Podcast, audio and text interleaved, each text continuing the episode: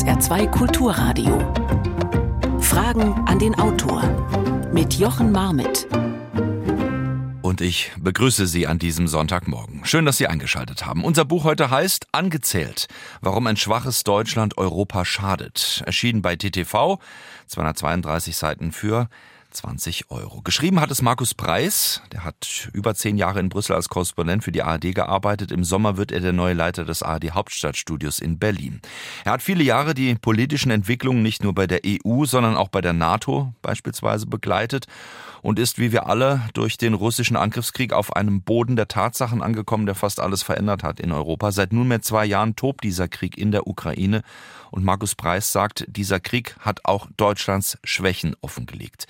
In der Zeitenwende muss sich das Land neu positionieren, denn Deutschland ist und sollte ein Stabilitäts- und Zukunftsfaktor für Europa sein. Und das kann es nur, wenn es wieder dominant in der EU wird, wohlgemerkt zusammen mit anderen. Das ist eine diskutierbare These allemal. Ich sage guten Morgen nach Brüssel. Guten Morgen, Markus Preis. Schönen guten Morgen. Herr Preis, damit wir gleich beim Begriff dominantes Deutschland ins richtige Fahrwasser kommen, was meinen Sie damit? Deutschland ist das Land, äh, was es braucht. Der polnische Außenminister Radek Sikorski hat früher schon mal gesagt, Deutschland ist die unverzichtbare Nation innerhalb der europäischen Staaten.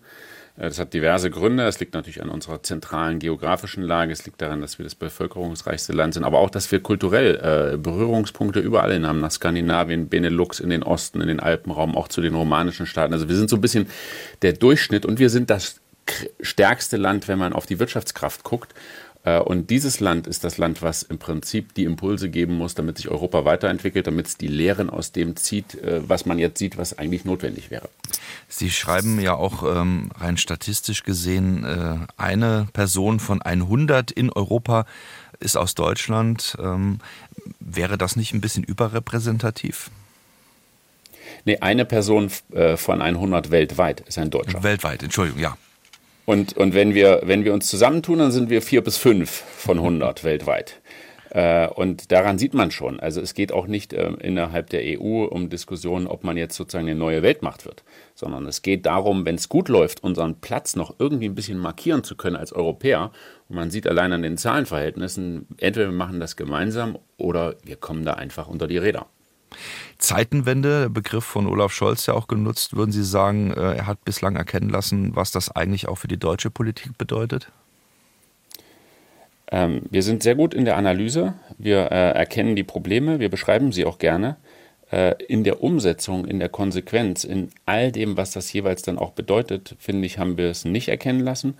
Äh, wir sehen das bei den Schritten, die bei uns unternommen werden, äh, aber auch zum Beispiel, wenn wir gucken auf die äh, Unterstützung der Ukraine, wo wir alle äh, so häufig gehört haben, dass da auch ein Kampf für uns gekämpft wird, dass da auch unsere Sicherheit verteidigt wird, auch unsere Freiheit verteidigt wird und wir trotzdem zwei Jahre nach Kriegsbeginn immer noch hören, man müsste jetzt mal langsam die Munitionsproduktion äh, hochfahren. Äh, dann sieht man, ähm, man hatte gehofft, dass allein durch das Benennen der Probleme im Prinzip man schon eine Lösung hat, aber wir, wir kommen an den Punkt, wo wir wirklich entweder aktiv werden müssen oder riskieren zum Beispiel, dass die Ukraine vielleicht da doch keine Chance hat.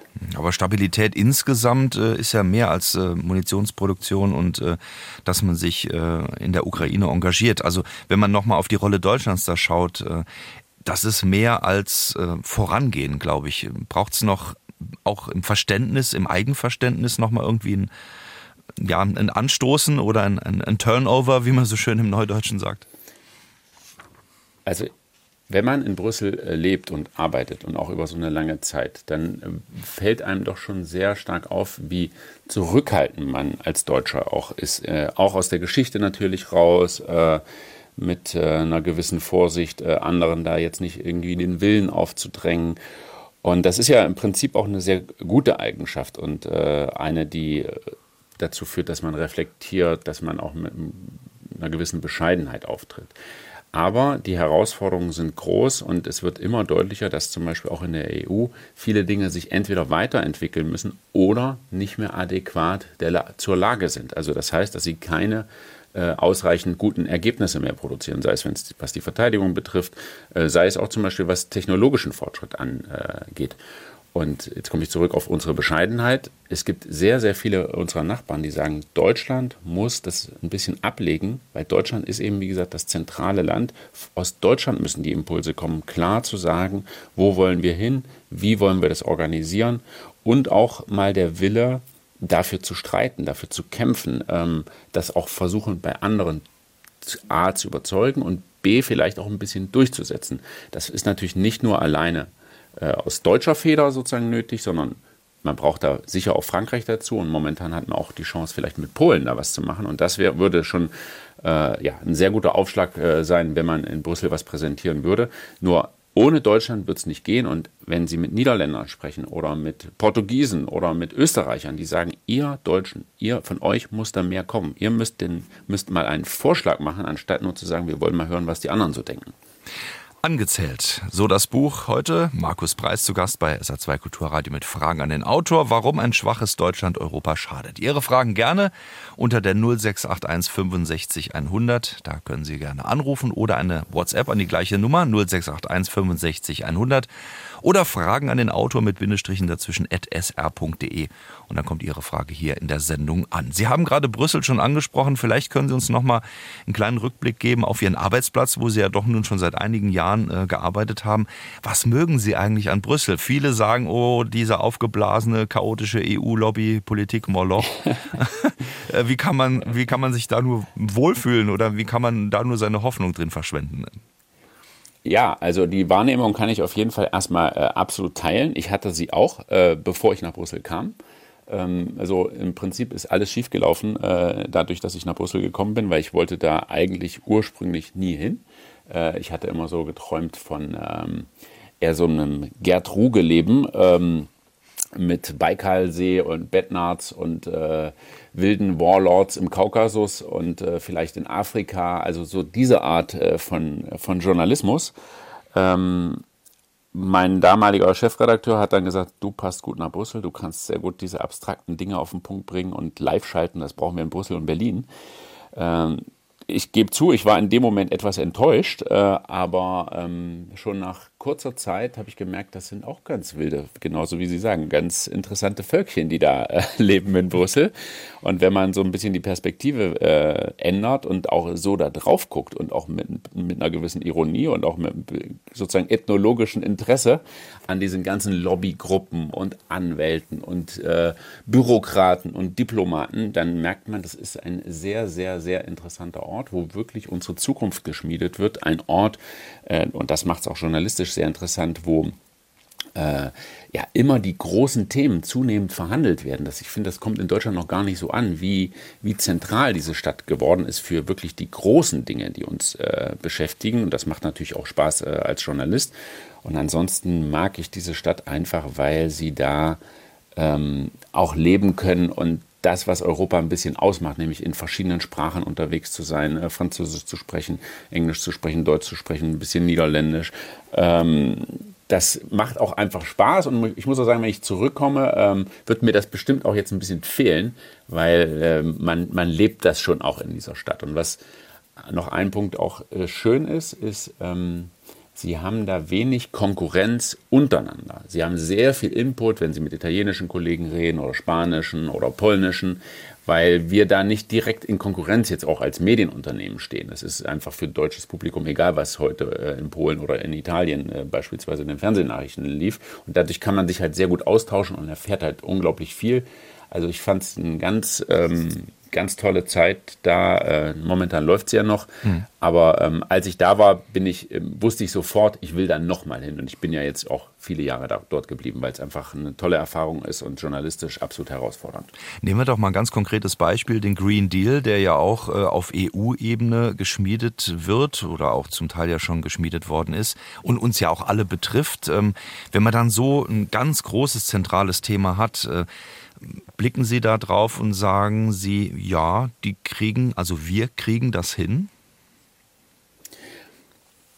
Ja, wir kriegen da einen Teil hin. Ich glaube aber, man kann schon jetzt voraussagen, dass dieser Schwung nachlassen wird. Spätestens nach der Europawahl.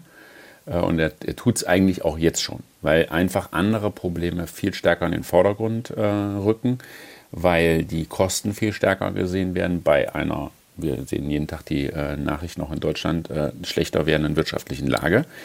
Ähm, und ich glaube auch das politische Klima ändert sich da ein bisschen. Ähm, weil äh, einzelne Parteien, die das auch sehr stark mitgetragen haben am Anfang, doch jetzt äh, eher eine Position einnehmen, die da skeptisch sind. Und wir können davon ausgehen, dass bei der Europawahl eventuell diese Parteien noch ein bisschen stärker werden, beziehungsweise auch andere noch mehr Gewicht haben, die das auch sehr skeptisch sehen. So mhm. gesehen, glaube ich, es ist einiges angeschoben. Ähm, aber ich glaube nicht, dass es mit dem gleichen Schwung weitergehen wird. Haben Sie den Eindruck, und da kommen wir vielleicht zu Ihrem Hauptthema zurück, dass äh, die deutsche Politik, die sich äh, auch natürlich um Deutschland kümmert, ähm, da immer mal wieder auch Stolpersteine beispielsweise der Doppelwumms äh, Richtung Brüssel, Richtung EU wirft und das vielleicht doch besser lassen würde? Also der Doppelwumms war mit Sicherheit ein Ausdruck von absoluter Panik in Deutschland. Ähm, wenn so etwas ein anderes Land gemacht hätte, äh, wären wir auf die Barrikaden gegangen, weil wir gesagt hätten, das ist absolute Wettbewerbsverzerrung. Wie könnt ihr so eine gewaltige Summe einfach unabgestimmt mit den anderen für eure eigene Industrie äh, sozusagen und für eure eigenen Verbraucher raustun? Wenn, wenn das ein anderes Land äh, gemacht hätte, dann hätte Deutschland sicher gefragt, geht das beihilferechtlich äh, überhaupt? Also hätte im Prinzip gesucht nach den Regeln, mit denen das äh, verabschiedet wurde. Äh, wir haben mit dem Doppelwumms quasi versucht, die unglaublich prekäre Lage in dem Moment energietechnisch bei uns zu begradigen. Und da hat es uns nicht so viel interessiert, was die anderen äh, dazu gesagt haben. Also das war ein Moment, wo wir wirklich im Panikmodus waren und unsere Nachbarn uns nicht groß interessiert haben. Und die haben das damals auch unglaublich stark äh, kritisiert. Hm. Eine Frage von Dietmar Huber, vielen Dank dafür. Die schließt daran an. Krisen allerorts, äh, von Corona über Wirtschaft, EU, Russland, Hamas, Gaza und so weiter und natürlich auch äh, den Ukraine-Krieg, schreibt eine geschwächte Regierung mit einem nicht vorhandenen Wegweiser, der Angst vor Führung und Richtungsweisung hat. Es fehlt grundsätzlich die Ideen, Visionen auch durch das Personal, welche das durchsetzen könnte. Wer soll es richten, so die Frage. Ähm, das ist natürlich äh, eine Frage, die man jetzt nicht vielleicht ganz konkret beantworten kann mit einer Person oder hätten Sie eine? Es ist interessant, dass die Frage die erste Frage ist. Ich bin ja in diesen Tagen auch viel unterwegs in verschiedenen deutschen Städten, äh, um auch zu diskutieren über das Buch. Und äh, es ist, wird immer sehr lebhaft. Und diese Frage wurde schon häufiger gestellt. Wer ist denn eigentlich die Person, die das sozusagen kann, durchdenkt und eben auch die Leute mitnehmen kann?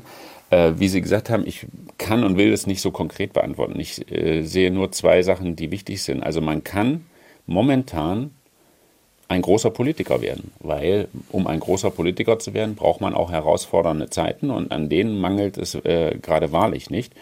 Ähm, welche Person kann das machen? Ähm, wie gesagt, ich will da nicht jemand einzeln herausstellen. Ich würde mir nur erwarten, dass eine Regierung erstmal regiert äh, und da, das, diesen Auftrag erstmal wahrnimmt. Ob das äh, jetzt ganz große Projekte sind. Äh, wir wären ja schon dankbar, wenn einfach mal Projekte umgesetzt würden, wenn man sich entscheidet, wenn man die Lage analysiert, wenn man uns als Wählern sagt, das und das sind die Schritte, die wir gehen wollen, das würde aber die und die Nachteile bedeuten äh, und das setzen wir jetzt um. Und da stehen wir dann auch als Regierung dahinter. Und in, in äh, anderthalb Jahren wird wieder gewählt und dann hoffen wir mal, dass wir eine halbwegs positive Bilanz haben und da stellen wir uns dann wieder den Wähler. Äh, das sehen wir ja gerade äh, aus meiner Sicht auch nicht genug. Äh, wir sehen viel stärker einen, Streit, der auch notwendig ist, aber eine Regierung sollte erstmal regieren. Ähm, und da fehlt es uns sicher an, Kapazitäten, ja, Europa nach vorne zu bringen und auch bei uns überhaupt äh, die notwendigen Entscheidungen zu treffen, ohne sich dabei komplett zu zerstreiten. Mhm. Sehen Sie da so Persönlichkeiten wie Helmut Kohl oder Jean-Claude Juncker oder auch Schäuble ähm, vom alten Schlag, sage ich jetzt mal, äh, schon einige Jahre zurückblickend, als eine ganz andere, ähm, grundlegendere, auch europäische deutsche Politikerschar im Vergleich zu heute? Gibt es da einen großen Unterschied äh, oder wie hat sich das verändert? Wie, wie gestaltet sich das im Vergleich? Also ich würde sagen, ja. Ähm, das war ein bisschen anderer Schlag. Äh, das lag natürlich auch schon an der Biografie. Ähm, Und man muss einfach sehen, die, äh, die Situation oder die großen Veränderungen in Europa wurden eben in dieser Phase auch angeschoben. Der Binnenmarkt, der Euro, also die letzten richtig großen Schritte, der, die Einführung des Schengen-Raums, ohne Grenzkontrollen, äh, stammt ja im Prinzip aus der äh, Zeit noch, jedenfalls die Ideen dazu und auch der Wille und äh, der Punch, sage ich jetzt mal, das zu machen, was ja auf den ersten Blick auch verrückt klingt, zu sagen, wir nehmen den Deutschen die D-Mark ab. Äh, wenn man ein ähnlich großes Projekt heute vorschlagen würde, würde jeder sagen, ja, das funktioniert aber nicht, das kriegt man nie durch. Doch, solche Dinge wurden schon mal ähm, durchgebracht. Aber, jetzt komme ich zum Aber, es war natürlich in gewisser Weise damals auch einfacher. Schon dadurch, dass man viel weniger Länder hatte.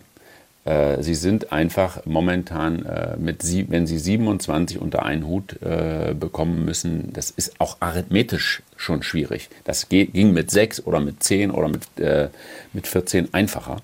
Ähm, und dann muss man auch sehen, die Herausforderungen sind momentan objektiv auch wirklich groß. Also jede Regierung steht innenpolitisch auch stark unter Druck, die deutsche ganz besonders, weil wir eben diese riesigen Probleme auch äh, im Bereich Energieversorgung haben, weil unsere äh, Bundeswehr äh, in so einem schlechten Zustand ist und alle sagen gerade, Deutschland braucht doch aber eine funktionierende Armee. Also sagen wir mal so, die der Stress ist da und der führt natürlich auch zu einer gewissen Überforderung, die dazu führt, dass man für die europäischen äh, Perspektiven, Visionen, Vorschläge einfach nicht, äh, ich sag mal, äh, salopp den, den Nerv gerade hat. Wobei so Personen wie Kohl oder auch ähnliche in jenen Zeiten ganz gerne auch mal mit Geld gearbeitet haben, um in der EU für, ich sag mal, deutschlandfreundliche Ordnung zu sorgen. Das wollen wir ja, ja auch nicht. Genau, das, so wollen wir das auch nicht. Und äh, das ist auch ein wichtiger Aspekt, der, den ich auch im Buch äh, benenne, äh, mit Geld arbeiten. Das ist etwas sehr Wichtiges, weil Sie können in der EU nur durch Überzeugung arbeiten. Äh, wie gesagt, früher war das auch einfacher, weil auch die Regierungschefs deutlich länger meistens im Amt waren. Also Kohl war 16 Jahre, Mitterrand war 14, äh, Felipe González zeitgleich auch 14. Das heißt, man hat einfach eine lange Beziehung über eine lange Zeit gehabt und konnte sozusagen da auch sich mal in die Augen schauen und sagen, komm, das machen wir jetzt. Das ist ja heute überhaupt nicht mehr der Fall, sondern in manchen Ländern wird zwei oder dreimal im Jahr gewählt. Äh, und äh, da ist es natürlich schwierig, sag ich mal, eine persönliche Beziehung aufzubauen, geschweige denn eine, wo man an dem einen Tag gibt und an dem anderen dann auch nochmal nimmt, wo man genau weiß, im Buch heißt das Kapitel Eintagsfliegen, der kommt nie wieder hier zum Europäischen Rat, der ist das nächste Mal schon wieder abgewählt. Ähm, aber zurück zum Geld. Damals war das deutsche Geld vor allen Dingen, wir geben mehr und dann passiert etwas. Das ist natürlich eine Politik, die kommt irgendwann ans Ende. Äh, auch in einer Gemeinschaft, die immer größer wird, wo natürlich sozusagen prozentual man immer mehr Geld bräuchte, um alle zu überzeugen. Was mir ein bisschen fehlt, ist auch mal zu sagen, wir geben weniger. Das hört man nie. Äh, wir hören sehr häufig aus Deutschland, wir sind bereit, für eine gut funktionierende EU auch mehr auszugeben. Das finde ich auch sehr gut, weil ich glaube, viele äh, Probleme können nur europäisch gelöst werden oder deutlich billiger europäisch gelöst werden. Aber was wir leider nicht so häufig hören, und ich glaube, da, da kommen wir irgendwann noch an den Moment, ist zu sagen, für eine nicht funktionierende EU sind wir nicht mehr bereit, so viel Geld auszugeben. Weil das würde natürlich auch den Druck auf Länder wie beispielsweise Ungarn oder andere, äh, die dann eher immer den Versuch machen, dann noch ein bisschen mehr rauszuholen, erhöhen, äh, wenn das nicht klar wäre, dass das immer so weitergeht. Und das trauen wir uns halt nicht, weil wir auch eben, ich habe am Anfang schon gesagt, immer so ein bisschen Zurückhaltung haben und historisch auch gucken und wir natürlich nicht mit dem europäischen Projekt spielen wollen. Aber man müsste Gerade jetzt mit Blick 2027 sind die nächsten Haushaltsverhandlungen.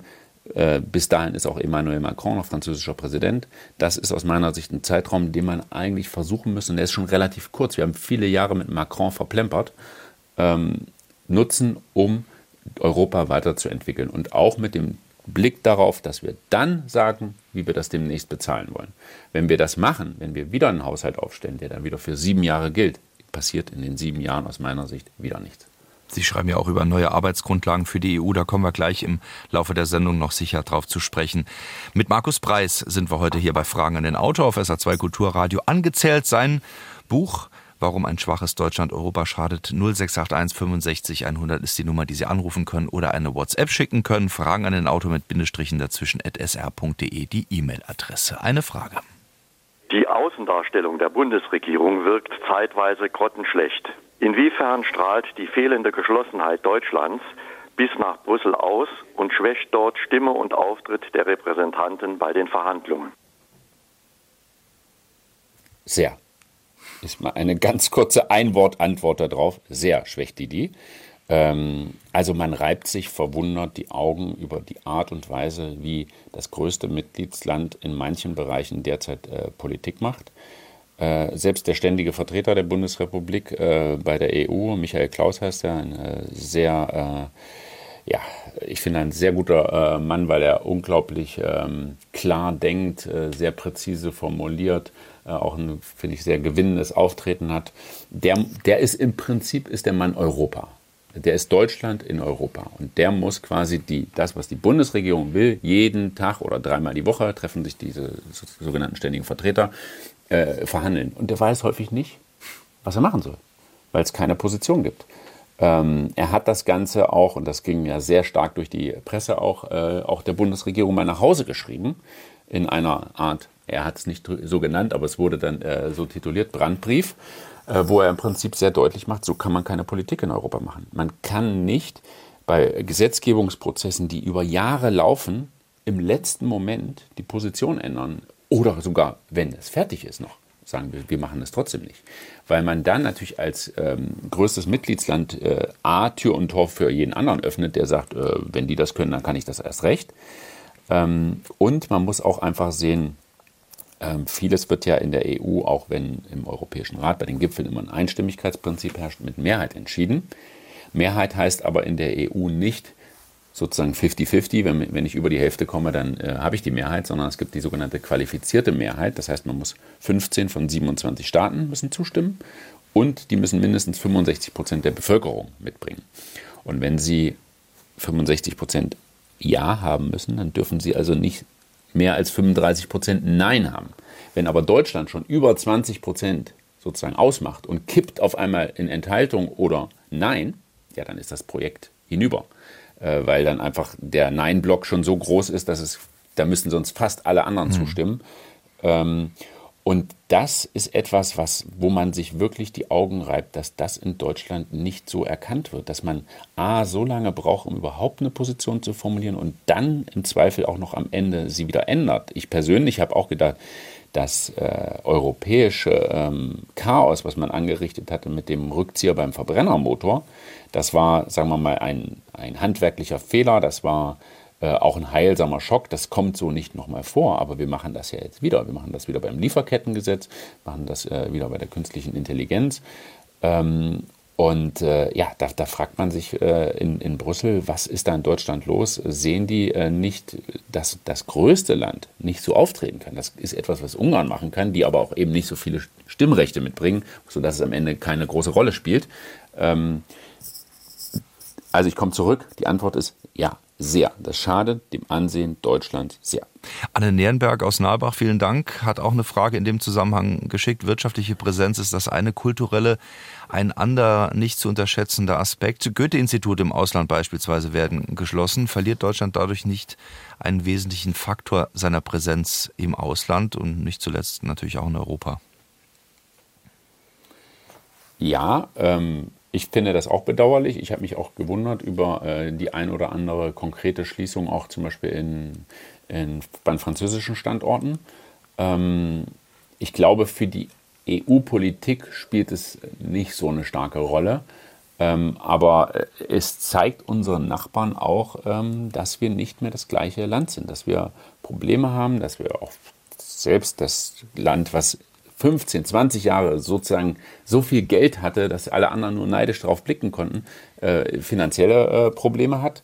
Und ähm, ich glaube, diese Art des Kontaktes, auch über die Kultur, äh, ist schon etwas, was, was wichtig ist. Aber ich glaube nicht, dass es für die konkrete EU-Politik jetzt äh, schon gravierende Auswirkungen hat. Wie gesagt, ich würde es bedauern, aber für den Bereich würde ich eher die Auswirkungen nicht so groß sehen. Markus Preis, zu Gast bei SA2 Kulturradio Fragen an den Autor glaubt der Autor, dass Deutschland unter der jetzigen Politik überhaupt noch einen Aufschwung erleben kann? Tja, sehr konkrete ja. Frage. Ja, ich, ich äh, glaube es, äh, ich hoffe es auch. Äh, ich weiß es aber nicht genau. Ähm, aber ich, natürlich ähm, hoffe ich es, weil wir einfach, denke ich, auch ein Land sind, was viel Potenzial hat. Ähm, ich sehe uns momentan eben, hat schon mal gesagt, sehr unter Stress gerade. Wir haben große Probleme. wir haben uns auch, finde ich, gesellschaftlich ganz schön ähm, in Rage gebracht und auch ähm, ja, reden uns gerade sehr ähm, heiß, anstatt das, was, finde ich, eigentlich häufig unser Naturell ist, was uns auch aus Sicht unserer Nachbarn ausgezeichnet hat, nämlich da so einen gewissen kühlen Blick zu haben, eine gewisse Ruhe eine gewisse Rationalität, äh, das wiederzufinden. Und ich meine, wir haben ähm, in der Vergangenheit auch gezeigt, dass wir quasi ändern können, dass wir die, die, Lage ändern können, dass wir die Politik ändern können, dass wir auch Dinge über eine gewisse Phase mit gegen einen gewissen Widerstand bei uns selber auch durchsetzen können, um dann wieder äh, in eine eher positive äh, Zeit und Phase zu starten. Also so gesehen hoffe ich das und ich höre auch von vielen äh, europäischen äh, Politikern, die ja sehr genau das beobachten, äh, nicht mit Schadenfreude, sondern mit großer Sorge, dass, dass Deutschland auch zum Beispiel die wirtschaftliche Entwicklung so schwierig ist, weil das natürlich auch ausstrahlt auf Belgien, Ungarn, die Slowakei, die ja alle mit der deutschen Wirtschaft unglaublich verbunden sind. Also da gibt es niemanden, der sagt, oh schön, der jetzt, äh, die waren so lange so weit weg von uns, äh, so weit entschwebt fast schon, jetzt kommen die mal wieder auf den Boden der Tatsachen. Nein, das sagt niemand, weil alle wissen, ähm, das schadet auch ihnen. Und von denen hört man, dass auch wenn, sagen wir mal, das politische Konzept noch nicht so klar wirkt oder für viele unserer Nachbarn hochgepokert wirkt, zum Beispiel die grüne Transformation, ähm, dass die sagen, man spürt trotzdem bei den Unternehmen, äh, da wird umgesteuert, da werden eigenständige Entscheidungen getroffen, die versuchen äh, zu antizipieren, welche Herausforderungen hat man künftig, wie wird künftig die Welt aussehen. Und ich glaube, diese, sage ich mal, deutsche Schwarmintelligenz von sehr vielen klugen Einzelpersonen, Leuten, Unternehmern, vielleicht mit einer irgendwann wieder etwas beruhigteren politischen Debatte, die einfach die Probleme analysiert, benennt und eine Lösung formuliert, inklusive der notwendigen, ist ja logisch, bei jeder Entscheidung, die man trifft, auch Nachteile, die man damit einkauft, ähm, gibt mir die Hoffnung zumindest, dass es, ähm, dass es klappt. Und ich habe auch das Buch bewusst angezählt genannt. Nicht ausgenockt. Genau, weil wir sind in so einem Zustand, der, wo wir schwere Treffer eingesteckt haben, wo wir ein bisschen benebelt sind. Im Prinzip genau die Frage, die wir auch gerade gehört haben, wo wir uns fragen, schaffen wir es noch? Aber ich bin der Meinung, wie Mark Twain es geschrieben hat, ähm, Berichte über den Tod des Wirtschaftsstandorts Deutschland sind weit übertrieben. Ähm, also das glaube ich, ich glaube, wir, wir werden es schon schaffen und äh, wenn ich das sage, heißt es eigentlich, ich hoffe es. Georg Kallert aus Blies-Ransbach in dem Zusammenhang mit einer Frage. Vielen Dank dafür. Es wird im Bundestag darüber diskutiert, schreibt er, ob hier in Zukunft legal gekifft werden darf, während unsere Nachbarn im Schützengraben vergeblich auf hinreichende Hilfe hoffen. Er fragt, ist das der Höhepunkt von empathischer Ambivalenz, die angesichts des sich entwickelnden Kriegsgeschehens in der Ukraine einfach nur noch wehtut? Wie sieht der Autor das? Ich würde die Verbindung dazu nicht äh, nicht so direkt ziehen. Also ähm, wie gesagt, äh, man guckt aus dem Ausland äh, momentan manchmal etwas befremdet äh, darauf, wie wir gerade so diskutieren, was wir diskutieren. Aber ähm, ich tue mir schwer, auch weil ich selber in der Ukraine war, äh, während der Krieg jetzt äh, oder kurz nach Kriegsbeginn, äh, das so direkt zu vergleichen. Ich glaube, für die Ukrainer spielt das auch keine Rolle, dass, dass wir das gerade machen.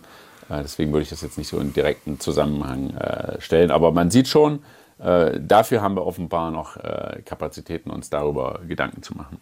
Eine weitere Frage an Markus Preis, hier bei SA2 Kulturradio Fragen an den Autor.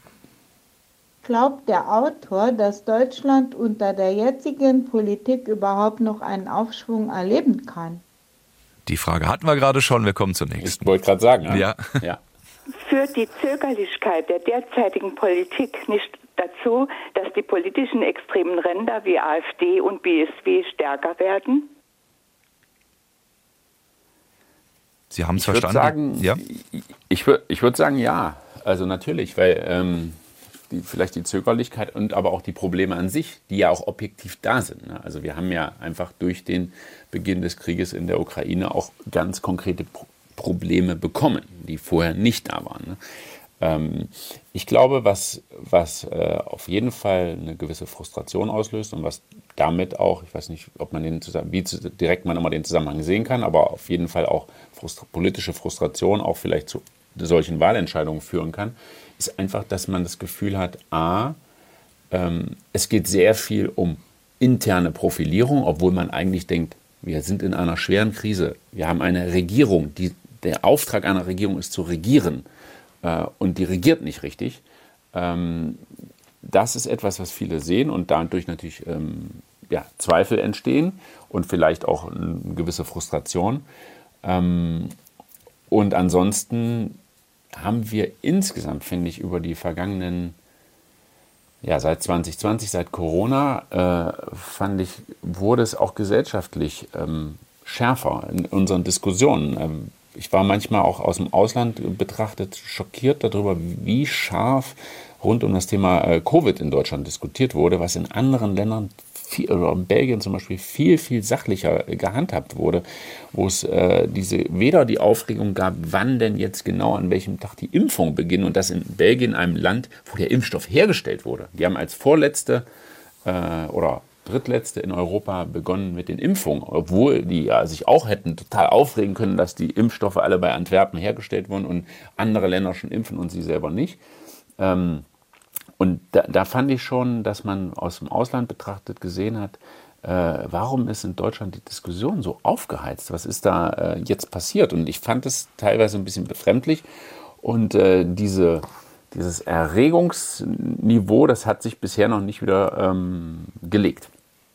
Inge Käufer in dem Zusammenhang fragte auch, äh, so viel Populismus nicht nur in Deutschland, letztendlich in der EU gab es bislang, wie sie sagt, seit dem Zweiten Weltkrieg nicht mehr. Wie soll da ganz große Politik überhaupt funktionieren? Ja, eine sehr gute Frage. Ähm, ich glaube, indem man die Chancen nutzt, die man hat, in dem Moment, wo es geht. Also Brüssel ist, finde ich, eh so ein Ort, der, äh, da müssen sehr, sehr viele Sterne sehr günstig stehen, um da was zu verändern.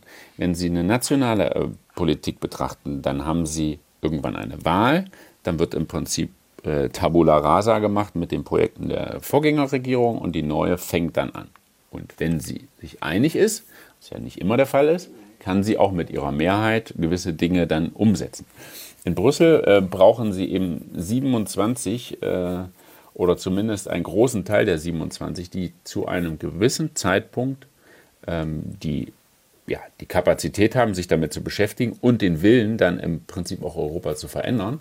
Ähm, die Fragestellerin hat äh, gesagt, die Chancen darauf werden geringer. Und wir haben jetzt seit, na, seit sieben Jahren einen französischen Präsidenten, der zumindest generell äh, offen ist für äh, solche Gedankenspiele. Wir haben ihm nicht geantwortet. Wir haben, äh, mir ist nicht bekannt, äh, dass wir wirklich konkrete Vorschläge zurückgeschickt haben, beziehungsweise irgendwo mal die Initiative ergriffen hätten, dass die auch umgesetzt werden.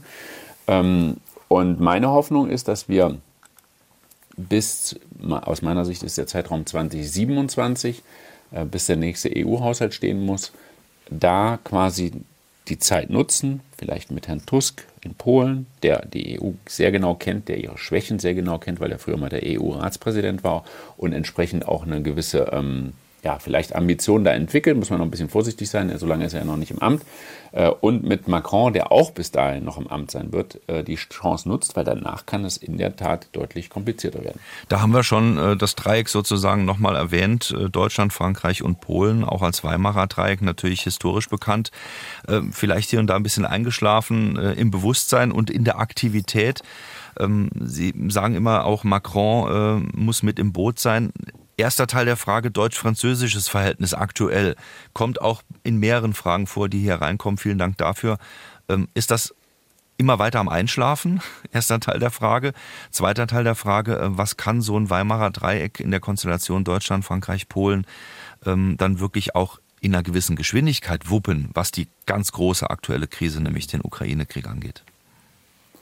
Also erste Frage, deutsch-französische Verhältnis. Ich würde sagen ja. Also auch wenn es immer gesund gebetet wird äh, von unserer Bundesregierung und auch von äh, Olaf Scholz selber, äh, wenn Sie gesehen haben, der Staatsakt für Wolfgang Schäuble, äh, wir haben einen französischen Präsidenten, der im Bundestag eine Rede auf großen Teilen auf Deutsch hält und im Prinzip, wenn man da hinguckt, das ist auch ein Moment, der auch eine gewisse Emotion mal bringen könnte oder eine Verbindung.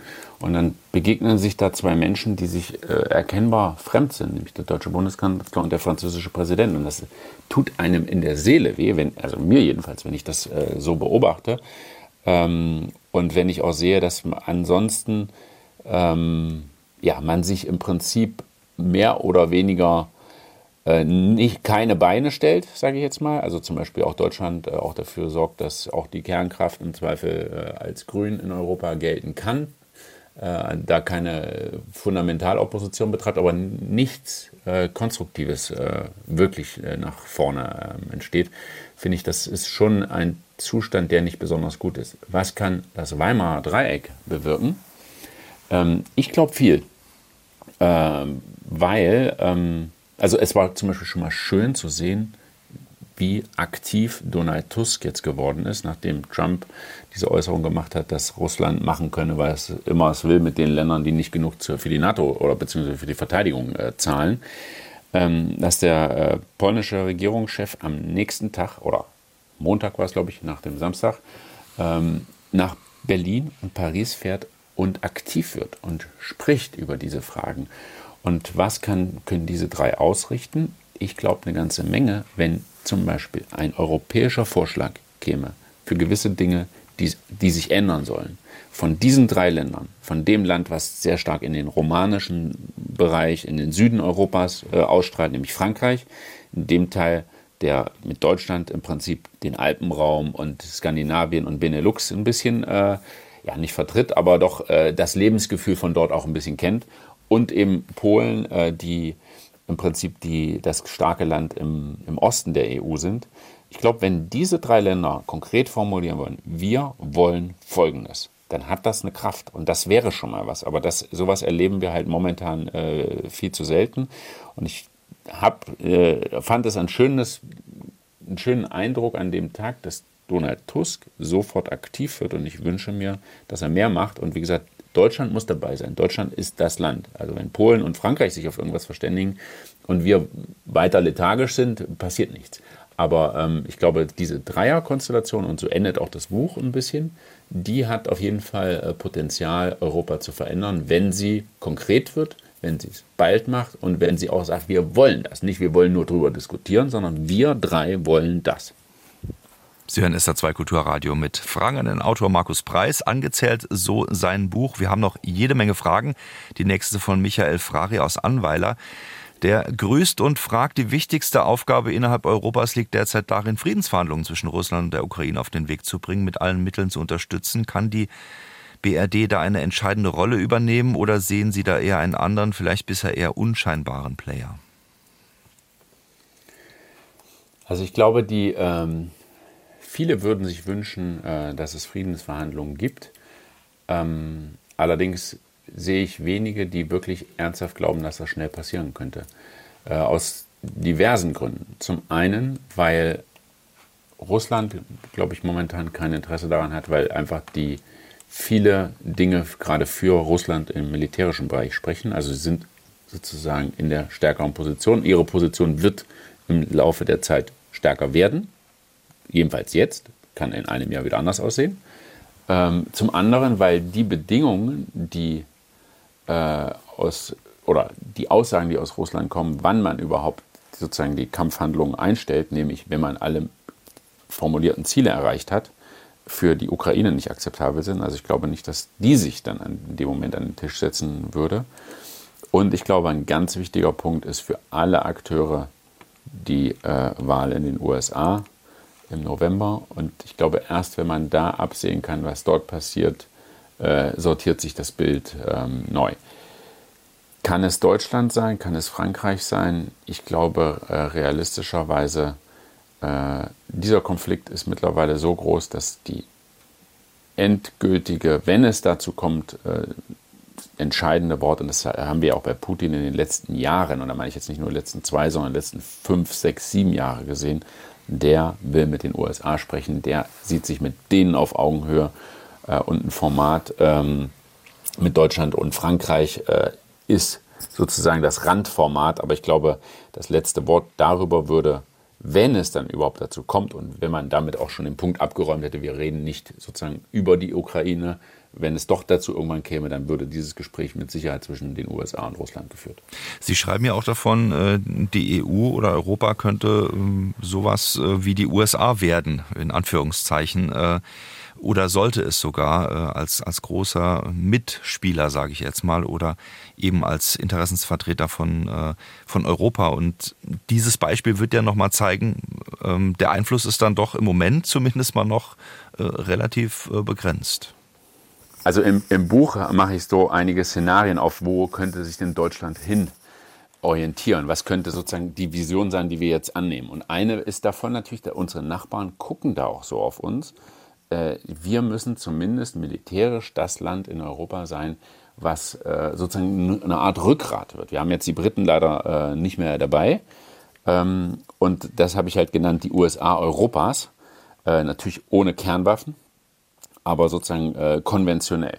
Äh, das ist etwas, wo wir ja denken, hm, mit all unserer Geschichte, mit dem Spruch am deutschen Wesen soll die Welt genesen, wo wir, wo sich uns die Nackenhaare aufstellen, allein diese Vorstellung. Aber selbst ein Land wie Polen, was nun wirklich wahnsinnig unter äh, im Zweiten Weltkrieg unter den Deutschen gelitten hat, selbst die sagen, wir wollen, dass ihr die Bundeswehr aufbaut, dass, dass das funktioniert, dass ihr nicht sagen müsst, das ist äh, blank. Und sozusagen, also da wird von uns einiges erwartet. Ich persönlich halte diese Konzentration aufs Militärische nicht für den Weg, den wir in erster Linie gehen sollten. Man muss da was verbessern, muss viel verbessern, muss viel investieren. Das wird Geld an anderer Stelle kosten. Aber das ist nicht ähm, der Hauptpunkt. Was sozusagen das Kräfteverhältnis weltweit angeht, da geht es aus Sicht aus meiner Sicht nicht darum, dass die EU äh, mit den USA oder China mitspielt. Das werden wir nicht schaffen. Das wäre äh, Hybris, das zu glauben, dass, dass das überhaupt möglich wäre. Es geht darum, zumindest ein nicht äh, zu vernachlässigender Akteur zu werden. Da, das ist das einzige Ziel, nicht ein dominanter. Das, das ist, äh, glaube ich, äh, unmöglich und würde auch unser Lebensmodell, unser Wirtschaftsmodell, unser Sozialmodell ähm, auffressen. Also dann wäre Europa nicht mehr das gleiche, wenn wir versuchen würden, äh, sozusagen auch militärisch äh, in, in der Liga zu spielen. Dann, dann würde viele äh, Amerikaner bei der NATO sagen ja beispielsweise auch, ihr habt deswegen so einen guten Sozialstaat, weil wir das Gleiche ins Militär die ganze Zeit äh, stecken.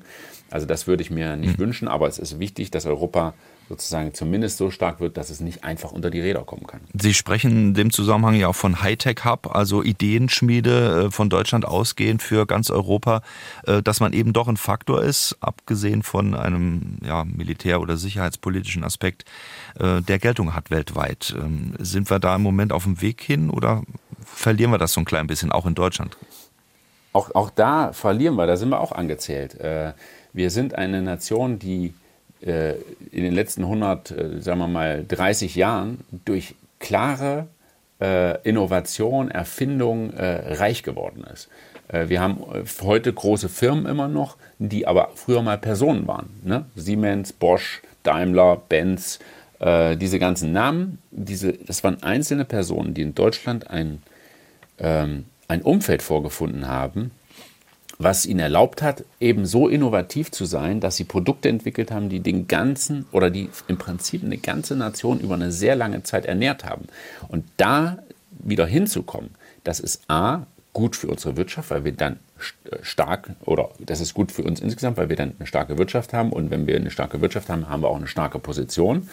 Ähm, und das ist auch sozusagen ähm, mit Blick auf unsere globale Situation äh, gut. Angela Merkel hat mir häufig erklärt, Sie können äh, mit China bleiben Sie dann interessant, wenn Sie auch technologisch Dinge denen voraus haben. Und das haben wir immer noch, obwohl China ja nun so viel größer ist und so unglaublich viel Geld auch staatlich in gewisse Dinge reinsteckt. Aber da muss man dranbleiben, da muss man sich fragen, warum gab es das früher und warum haben wir diese Leute heute nicht mehr und warum heißen die heute nicht mehr Karl Friedrich Benz, sondern Steve Jobs und sind alle in Amerika. Ähm, da wieder hinzukommen, da die äh, regulatorischen Voraussetzungen auch zu schaffen, äh, das ist, finde ich, ein ganz wichtiger Punkt, der uns mindestens genauso wichtig sein sollte wie der Ausbau der Bundeswehr, in Klammern, der eh nicht funktioniert, wenn unser Wohlstand nicht mehr da ist. Eine weitere Frage an Markus Preis. Als vor Jahren damit begonnen wurde, Firmen in, ins Ausland zu verlagern, zu verkaufen und auch Patente, beispielsweise an China, USA und so weiter, hat das meiner Meinung nach dazu beigetragen, dass es mit der deutschen Wirtschaft bergab ging. Man denke nur an die Medikamentenknappheit in der letzten Zeit. Auch wirkt das nicht gerade gut auf Fachkräfte aus dem Ausland. Unvermögen von sogenannten Experten und Gier haben ihres dazu beigetragen. Was meint der Autor dazu? Ähm, teile ich. Äh, vielleicht nicht ganz so scharf, wie Sie es gerade formuliert haben, aber da, da ist auf jeden Fall was dran. Wir haben äh, vieles ähm, einfach im Prinzip rein wirtschaftlich gesehen und wenig strategisch. Ähm, wir haben gedacht, wir können weiter in der Welt leben, wo im Prinzip alles nach Regeln geht, an die sich dann auch jeder hält, wo wir im Prinzip unseren schärfsten Kampf, den wir jemals führen müssten, wäre mit einem Anwalt vor einem internationalen Gerichtshof. Äh, aber schlimmer wird es nicht. Ähm, und wir haben uns auch ähm, ja, die unangenehmen Dinge, die nötig sind, um unseren Wohlstand zu haben, möglichst weit weggeschoben. Äh, das geht äh, zum Beispiel auch, äh, wenn Sie sagen, Medikamentenproduktion, steht ja im Prinzip dahinter eine Pharmaindustrie oder auch eine Chemieindustrie, was auch nicht immer die, ähm, sagen wir mal, die saubersten Produktionsprozesse sind. All sowas haben wir, kaufen wir lieber von weiter weg ein. Das gleiche gilt für Rohstoffe wir fördern sehr wenig noch in Deutschland, obwohl es auch gewisse Rohstoffe bei uns gibt, weil es einfach schöner ist, wenn man diese ganzen Bergwerke woanders hat und nicht äh, in der Eifel oder in Oberbayern. Ähm, und äh, das sind Diskussionen, ähm, wenn man die ernsthaft führt und sagt, wir wollen auch gewisse autarke Situationen haben, da muss man sich auch fragen, sind wir auch bereit, sagen wir mal, den hässlichen Teil davon äh, wieder stärker bei uns zu haben. Ich nenne ein ganz konkretes Beispiel mal. Wir gehen zu unseren Verbündeten und sagen, ihr müsst uns mit Gas beliefern, äh, ihr müsst Fracking in den USA machen, ihr müsst das Ölsand in, den, äh, in Kanada ausbeuten und ihr in den Niederlanden, da brechen euch zwar in der Region Groningen zehntausende Häuser ein, aber wir brauchen trotzdem euer Gas. Wir selber wären aber niemals bereit, über Fracking überhaupt nachzudenken, äh, auch wenn die Situation umgekehrt wäre und die uns um Gas bitten würden. Eine weitere Frage an Markus Preis von äh, Gisela Tasche aus Heusweiler. Vielen Dank dafür. Geht nochmal in eine andere Richtung. Gegenwärtig gehen in Deutschland zu Recht viele Menschen gegen jede Form von linken, rechten, islamistischen Extremismus und dem damit verbundenen Antisemitismus auf die Straße. Glauben Sie, dass nun die Frage, dass die neue in Deutschland gegründete Erdogan-freundliche Partei DAVA negative Auswirkungen auf Deutschland und die EU haben wird? Das kann ich schlecht einschätzen äh, weil ich die einfach nicht gut genug kenne. Ähm, auf jeden Fall ist es etwas, finde ich, was man, was man sich sehr genau angucken muss. Äh, wir sind ja momentan in einer Lage, wo wir äh, ohnehin uns fragen, sozusagen, wer ähm, kommuniziert sozusagen gezielt auch in unsere Gesellschaft rein. Und die Frage ist auch für mich sozusagen, ist das so ein Vehikel oder ist es äh, im Prinzip etwas, eine Organisation von Menschen, die in Deutschland leben? Ähm, ich kann es schlecht beeinflussen mhm. oder einordnen, weil ich es einfach nicht gut genug kenne und deswegen würde ich da auch vorsichtig sein. Gehen wir zur nächsten Frage. Monika Sommer-Hasenstein aus Saarbrücken. Vielen Dank für die Frage. Hat der Autor Verständnis für die Proteste der Bauern in Deutschland und Frankreich und müssten sich die Proteste nicht eigentlich gegen Brüssel richten? Also es sind ja diverse Elemente da gerade äh, in der Gesetzgebung im, im, äh, über den sogenannten Green Deal. Äh, ich glaube, manches von den Protesten richtet sich auch äh, gegen Brüssel, jedenfalls in einigen anderen Ländern, auch wenn man Spanien äh, zum Beispiel guckt oder auch in, in Frankreich. In Deutschland wissen wir, gab es einen ganz konkreten Auslöser in puncto Agrardiesel. Ähm, ich glaube, dass viele Menschen das sehr gut nachvollziehen können. Das ist ja auch eine, sieht man ja auch, wenn, dazu gibt es ja auch ganz konkrete Umfragen. Was ich mich allerdings so ein bisschen nachdenklich dabei frage, ohne das äh, für den Agrardiesel jetzt bewerten zu wollen, ist, wir werden noch viele solche Diskussionen haben. Denn ähm, die finanziellen Mittel sind endlich, die Herausforderungen sind groß und die dafür nötigen Investitionen noch viel größer. Wenn Sie angucken, wenn man sagt, man hat erkannt, man muss in der Bundeswehr was tun, braucht man dafür Geld wenn wir, das sehe ich jetzt auch bei meiner Reise rund um das Buch nochmal so in so vielen verschiedenen Orten, wenn wir angucken, wie unsere Infrastruktur aussieht, wenn wir angucken, wie unsere Schulen aussehen, äh, dann werden wir da zu der Fragestellung kommen, was, wo kürzen wir etwas oder, und das führt zu dieser äh, Situation, die schwierig sein kann, oder machen wir das über Schulden? Werden wir ein bisschen französischer sozusagen? Das ist auch etwas, was wir, um aus diesem angezählt Zustand rauszukommen, für uns beantworten wollen. Woher kommt das Geld? Kommt es aus dem, was wir haben, was wir sozusagen generieren an Einnahmen? Und dann bedeutet das, andere Dinge, die wir jetzt damit machen, können wir nicht mehr machen. Oder heißt das, wir nehmen nochmal Schulden auf, in Klammern, unsere, wir haben weniger Kinder zunehmend, denen wir das alles hinlegen. Sie schreiben in dem Zusammenhang ja auch über die neuen Arbeitsgrundlagen für die EU, haben wir vorhin schon mal kurz erwähnt. Unter anderem geht es da um die Mehrheitsentscheidung, aber auch darum, dass Sie sagen, ähm, also europäische Anleihen beispielsweise wären ein Punkt, der ganz wichtig ist, den man weiter oder neu positionieren muss.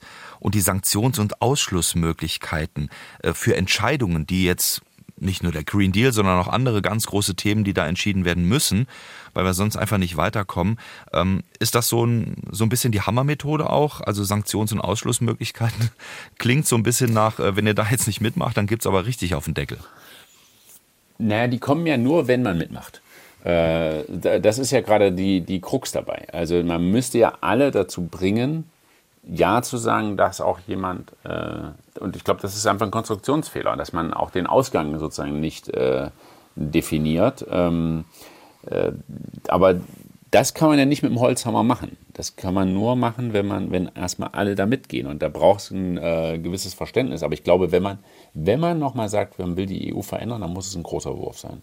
Hm. Also ich glaube, die politische Energie, die das konsumieren würde und, und äh, verbrauchen würde, wenn man wenn man dafür jetzt, sag ich mal, nur einen kleinen Trippelschritt macht, das wäre verschenkt. Wenn man es anfängt, dann muss man wirklich äh, nochmal richtig denken. Und nochmal, wir hatten Politiker, die das getan haben, die äh, eine Situation hatten, wo, ähm, wo sie uns den Euro quasi aus der Tasche genommen haben und äh, gesagt haben, ähm, äh, den, die D-Mark abgeschafft haben. Und das gab es schon. Es gab schon sehr äh, visionäre Projekte, die auch durchgesetzt wurden, wo, wenn man sich da jetzt aus heutiger Sicht das vorstellt, man auch denken würde, das hat doch bestimmt äh, riesige Widerstände gegeben und ist doch undenkbar gewesen. Nein, aber es wurde gemacht. Und das sollte ein bisschen auch die Inspiration sein. Weitere Frage apropos Visionär von Martin Rees. Vielen Dank dafür. Er fragt, macht Deutschland als NATO-Partner ein gutes Gesicht in der Außendarstellung, wenn man an die Stellungnahmen im Ukraine-Konflikt denkt, da fällt einem eher sofort Jens Stoltenberg ein, der oberste Beamte als Generalsekretär. Und die Frage nun, hat aktuell Stoltenberg die volle Rückendeckung der Bundesregierung und der anderen Bündnispartner, wenn er den baldigen Beitritt der Ukraine zur NATO ankündigt? Also ich glaube, Deutschland ist da äh, eher zurückhaltend, zumal das so schnell ja auch nicht ansteht. Äh, baldig also sieht, glaube ich, niemand. Also das ist Konsens, dass es äh, während des Krieges nicht gehen wird. Es gab ja auch Überlegungen, sozusagen nur einen Teil der Ukraine äh, in dem keine Kampfhandlungen sind, so ungefähr ähm, aufzunehmen. Äh, ich glaube, das, äh, da spielt die Bundesregierung nicht mit, da spielt aber auch, äh, spielen auch die USA nicht mit. Ähm, also so gesehen, wenn er einen baldigen Beitritt ankündigt, dann hat er mit Sicherheit keine volle Rückendeckung. Ähm, aber ich glaube, insgesamt äh, hat Jens Stoltenberg da einen sehr guten äh, Job gemacht. Äh, in, und deswegen wurde er auch immer, immer weiter verlängert, obwohl er eigentlich schon lange nicht mehr NATO-Generalsekretär sein sollte. Ähm, einfach weil er es geschafft hat, auch die USA, auch unter Trump, äh, da relativ äh, unfallfrei noch an Bord zu halten. Ähm, aber ich glaube, in dem Punkt, dass die Ukraine bald Mitglied der NATO wird, das glaube hm. ich, das ist nicht der Fall. Eine letzte Frage ähm, noch, die vielleicht nochmal zurückführt auf die ganz große Frage, auch die hier mehrfach gestellt worden ist. Jetzt ist sie gerade weggesprungen, da muss ich gleich nochmal drauf klicken. Ähm, da geht es darum, dass Hartmut Bock aus Dirmingen fragt, äh, warum gründet Deutschland mit Frankreich, Italien und den Benelux-Ländern eine neue EU, die von Anfang an eine Verfassung hat? Warum machen sie das nicht? Ja, die bestehende EU kann doch keiner mehr wollen, immer mehr Staaten ohne Verfassung etc. etc. Also die ganz große Frage, ähm, wäre es nicht anders ein bisschen besser auch für Deutschland? Ja, also ich kann das, sagen wir mal, aus dem Bauch raus, äh, kann ich da, das manchmal denke ich das Gleiche. Ähm, ich glaube, man, man, man muss schon historisch ein bisschen vorsichtig sein. Also die EU ist ja schon etwas, äh, ja, eine Errungenschaft, die uns auch viel Positives gebracht hat, äh, die auch viel äh, ja, an Konflikten aus Europa rausgenommen hat. Das war ja auch ursprünglich mhm. mal das Ziel. Und das ist etwas, wo man nicht einfach so mit spielt und pokert. Äh, wenn es klappt und äh, dann ist gut und wenn nicht, ist halt die EU kaputt gegangen.